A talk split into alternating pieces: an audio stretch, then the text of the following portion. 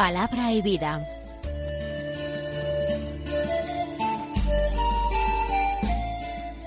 Con el Padre Manuel Horta, desde Sevilla.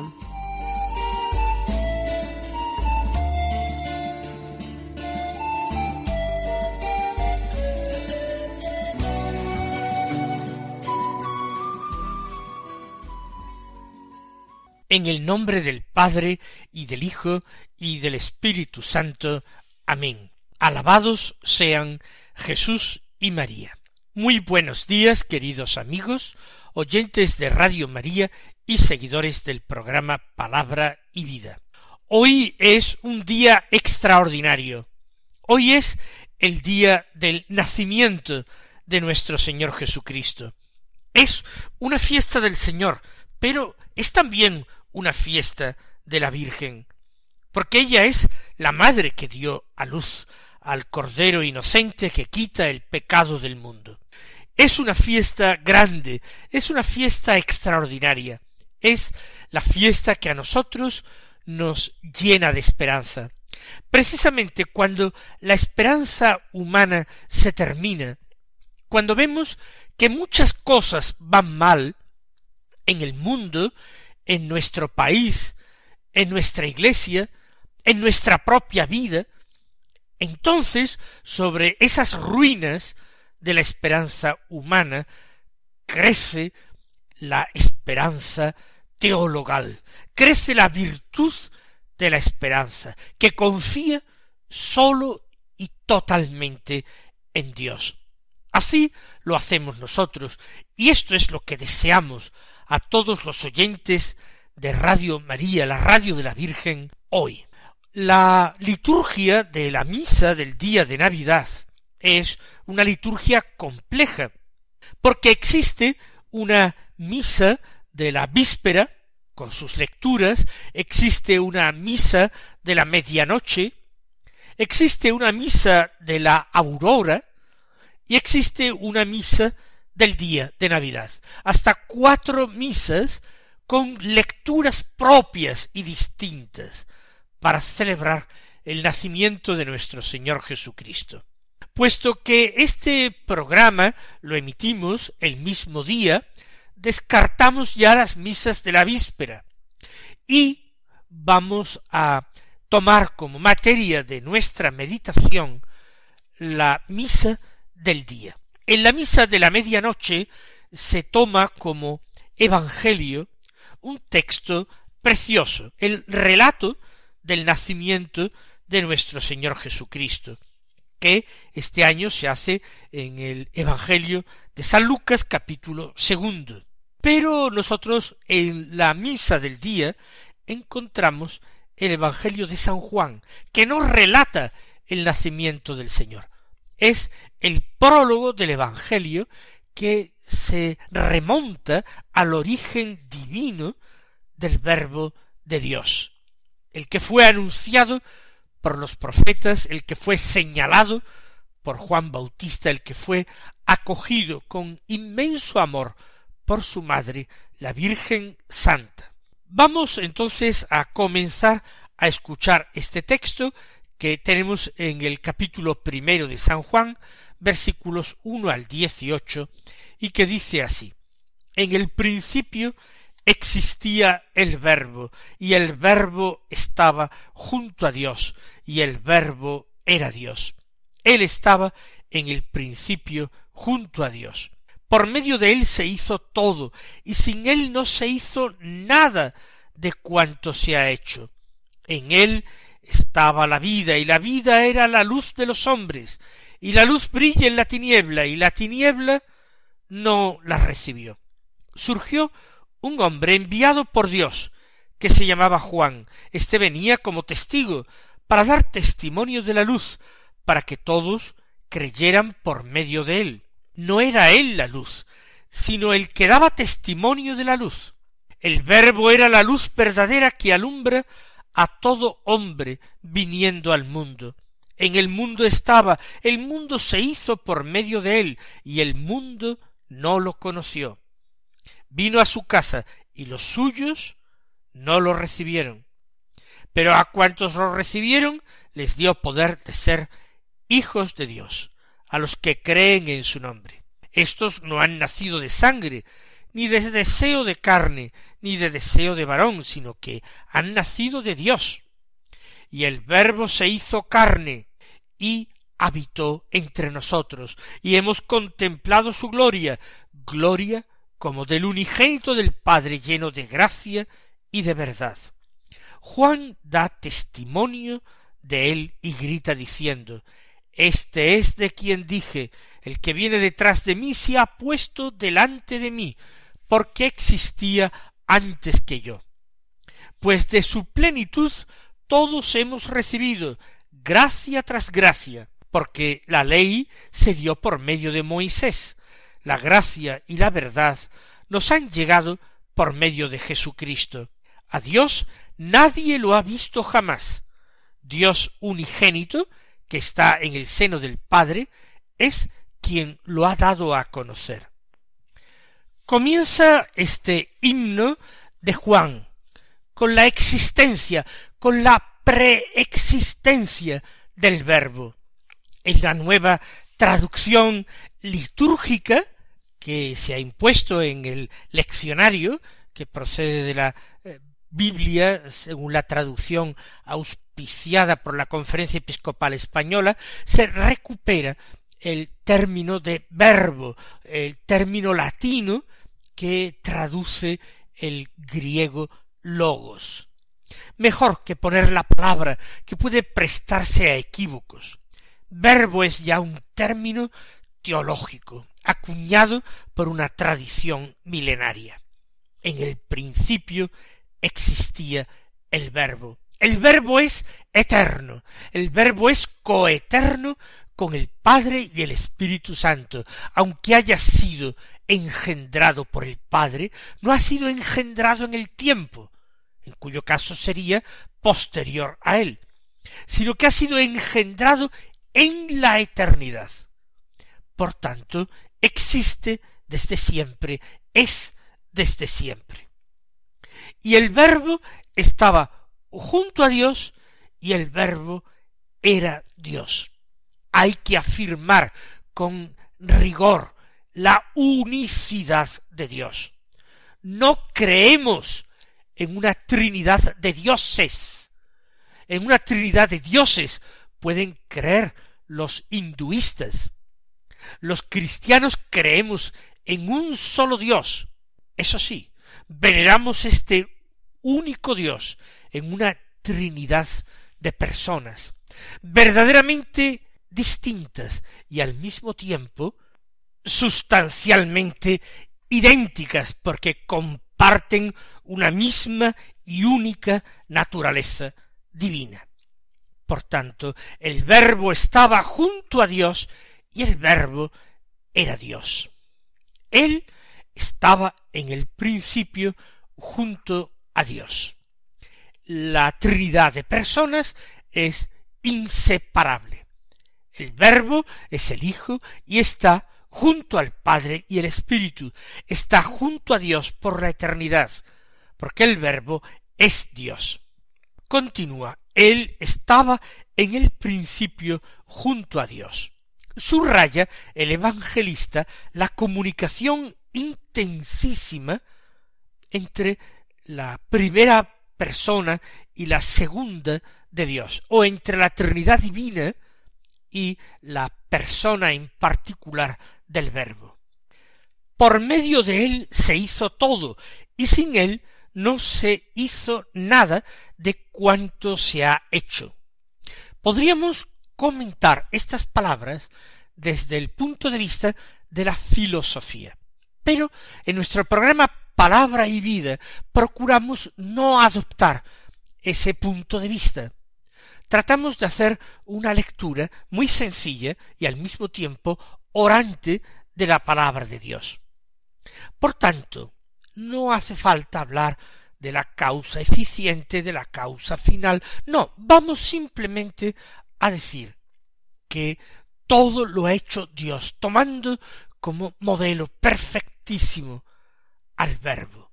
Por medio de él se hizo todo. Sin él no se hizo nada de cuanto se ha hecho. Por tanto, en la creación todo tiene un reflejo del verbo. Como lo dicen muy hermosamente los profetas que son quienes mejor, mejor intuyen el misterio. Pasó por estos sotos con presura y yéndolos mirando con sólo su figura, vestidos los dejó de su hermosura. En él estaba la vida y la vida era la luz de los hombres. Son cosas importantes la vida la luz. Ambas se exigen mutuamente. La vida requiere luz. Pues bien, en el verbo estaba la vida, pero la vida en plenitud, no la vida participada, no la vida recibida como regalo, sino la vida como cualidad propia de la esencia divina. En él estaba la vida de Dios, la misma vida del Padre y del Espíritu, la vida de la Trinidad Santa. Y esa vida era la luz de los hombres, porque los hombres viven tras el pecado de Adán sumergidos en un mundo de tiniebla, y la única luz con la que pueden orientarse entender, aunque sea mínimamente las cosas, es la luz de Dios. Esa luz de Dios que es la misma vida de Dios, de un Dios amoroso, compasivo, de un Dios que es Padre, Creador y Redentor nuestro. Y la luz brilla en la tiniebla y la tiniebla no la recibió. La tiniebla es el mundo, la tiniebla es la humanidad herida por el pecado original. La luz, que es el verbo, brilló en la encarnación, pero brilló para nosotros, particularmente en el nacimiento. La palabra se hizo visible, la palabra se hizo carne, tangible, para habitar entre nosotros. Pero la tiniebla no recibió a la luz. Unos pocos hombres sí la recibieron en unos primeros momentos, María y José, y los pastores que velaban por turnos su rebaño en Belén. Progresivamente creerán algunas personas más, no muchos. ¿Por qué? Porque la luz vino a este mundo, pero las tinieblas rechazaron la luz la tiniebla no la recibió.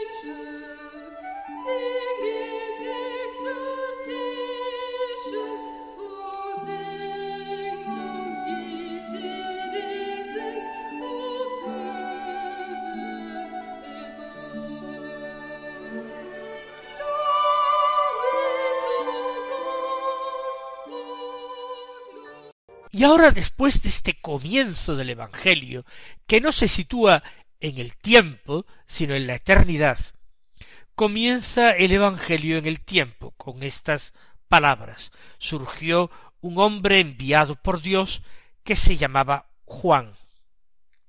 Este venía como testigo para dar testimonio de la luz, para que todos creyeran por medio de él.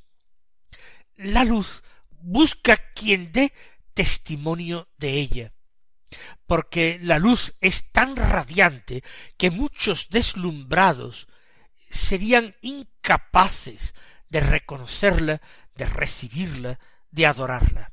Por eso surgió un hombre enviado por Dios. Dios envía al precursor a Juan para dar testimonio de la luz, para que por medio de él, de Juan, todos creyeran, todos creyeran por medio de él, de su propio testimonio acerca de la luz. No era él la luz, sino el que da testimonio de la luz. Esto lo dijo y lo repitió con una extraordinaria humildad el precursor. Él afirmó que no era el Mesías, sino que el Mesías venía detrás de él, con un bautismo que no era puramente de agua, sino de fuego, de Espíritu Santo. El Verbo era la luz verdadera que alumbra a todo hombre viniendo al mundo. En el mundo estaba, el mundo se hizo por medio de él, y el mundo no lo conoció. Efectivamente, en el mundo estaba el Verbo, no con la presencia con que estaría después de la encarnación del Verbo en María, no, no con esa presencia real que está en nuestros sagrarios, que está en el sacramento de la Eucaristía, pero estaba el Verbo como semilla y como origen de todo lo que ha sido creado, ya estaba en medio del mundo, pero el mundo, ciego, no era capaz de ver a esa luz verdadera que iluminaba, que podía iluminar todo el mundo.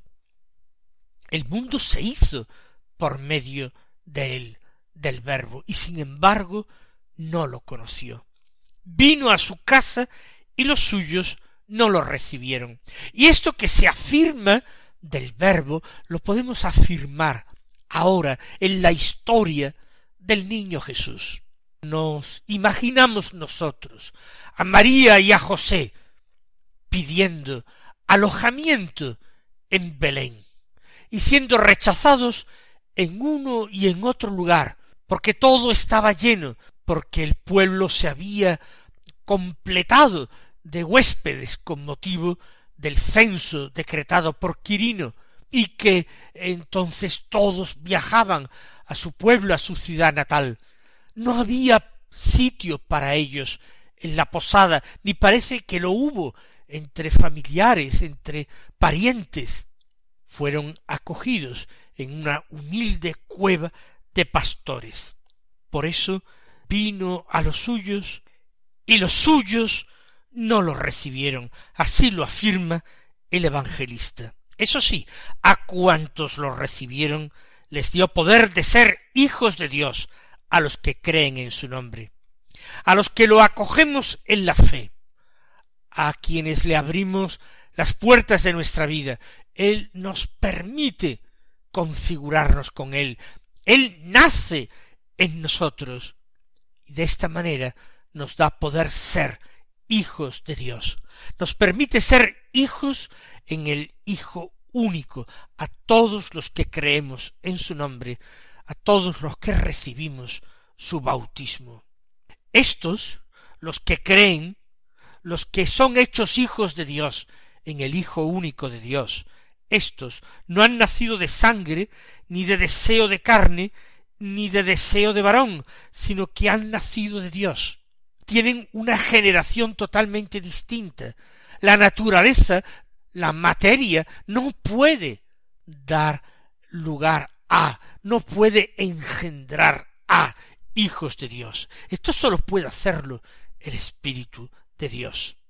No han nacido, por tanto, ni de carne, ni de sangre, ni de deseos, sino que han nacido de Dios. Y el Verbo se hizo carne y habitó entre nosotros.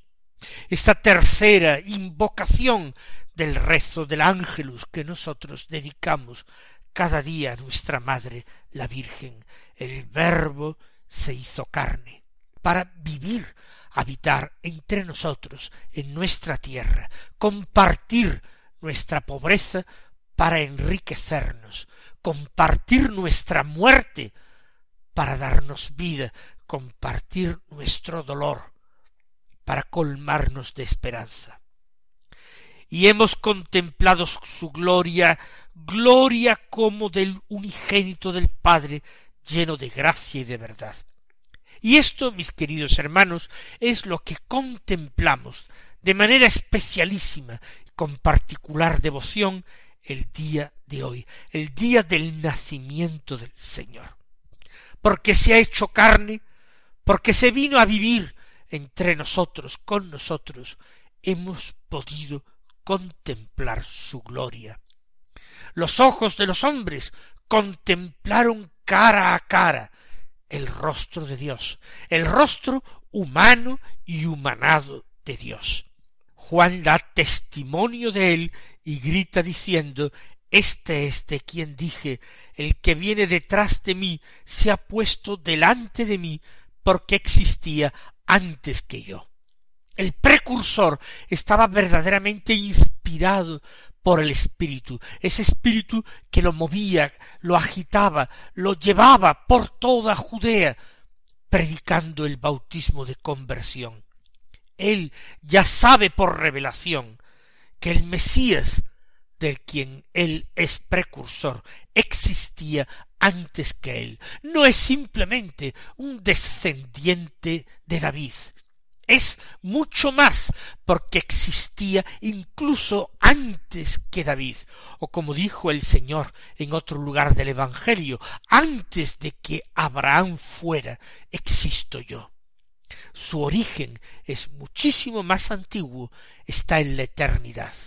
En el principio ya existía el Verbo. Pues de su plenitud, continúa ahora el evangelista, hemos recibido gracia tras gracia, toda la que tenemos nos viene de Cristo bendito, de su plenitud. La ley, la ley se dio por medio de Moisés, pero la gracia, la vida de Dios y la verdad nos han llegado por medio de Jesucristo. Era Él el único que podía comunicarlas, la gracia y la verdad. Él que tenía en plenitud la vida de Dios, podía comunicarla a quien quisiera. A Dios, termina diciendo el evangelista, nadie lo ha visto jamás. A Dios en cuanto esencia divina, naturaleza divina, Trinidad Santa. No es perceptible a los sentidos humanos. Sin embargo, Dios unigénito, el Dios que es Hijo, Hijo único, ese que está en el seno del Padre, nos lo ha dado a conocer, incluso nos ha hecho visible y humano el rostro de Dios. Quien me ha visto a mí, ha visto al Padre. Queridos hermanos, celebremos con gozo esta fiesta, celebremos con devoción y amor todos los días santos del tiempo litúrgico de la Navidad. Hasta mañana si Dios quiere.